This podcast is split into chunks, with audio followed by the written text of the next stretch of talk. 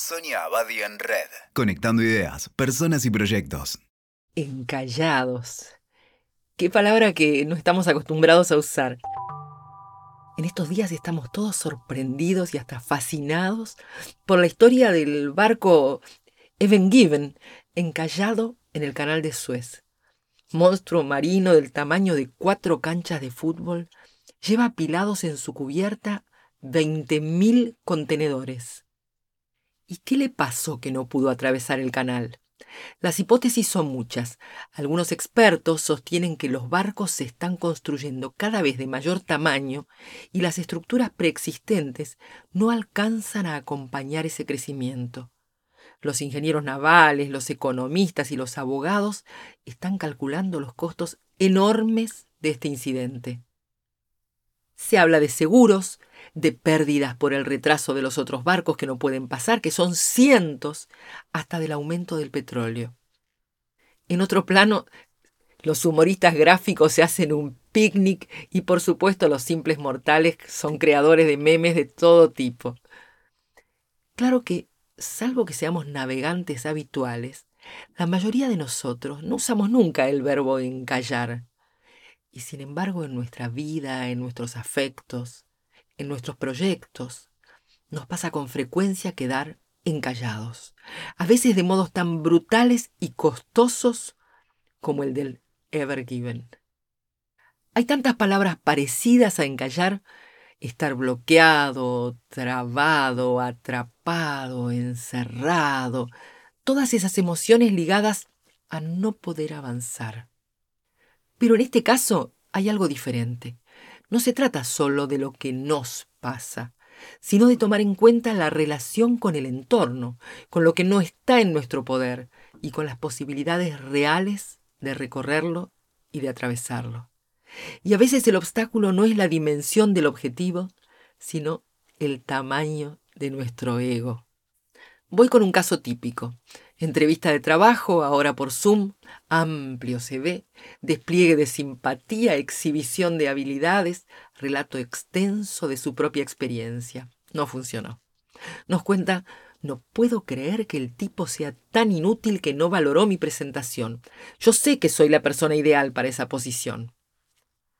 ¿Cuánto hará falta para desencallar ese ego desmedido y volver a exponerse a ser elegido?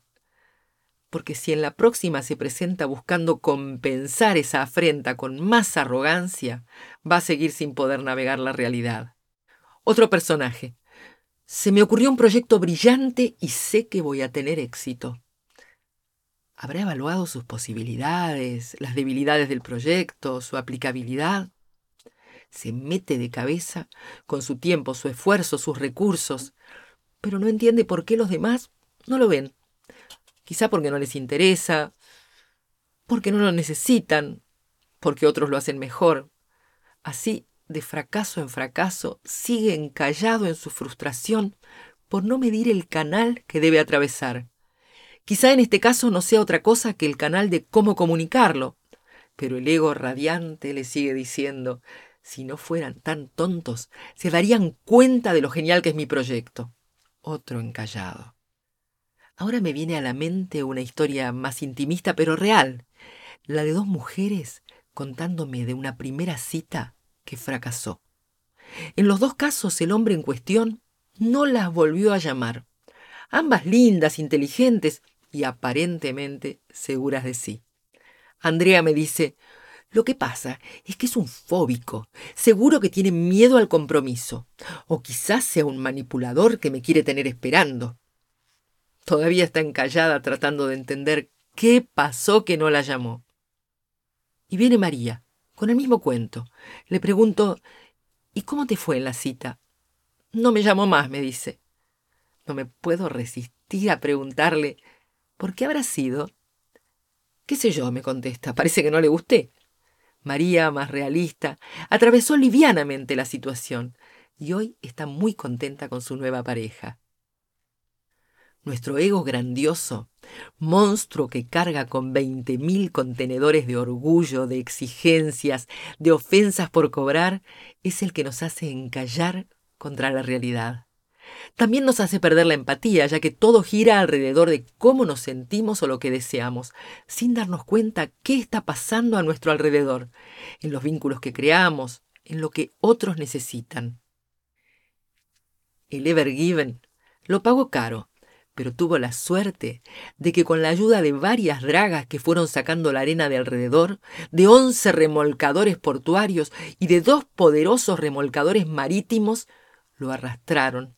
Y hasta la luna llena, que hizo subir la marea, en una semana lo desencallaron. Cada uno de nosotros tendrá que evaluar cuánto mide su ego y ver cómo lo va piloteando, ya que no hay dragas ni remolcadores que nos ayuden una vez que encallamos en nuestras historias de vida. Escuchaste Sonia Abadi en Red. WeToker. Sumamos las partes.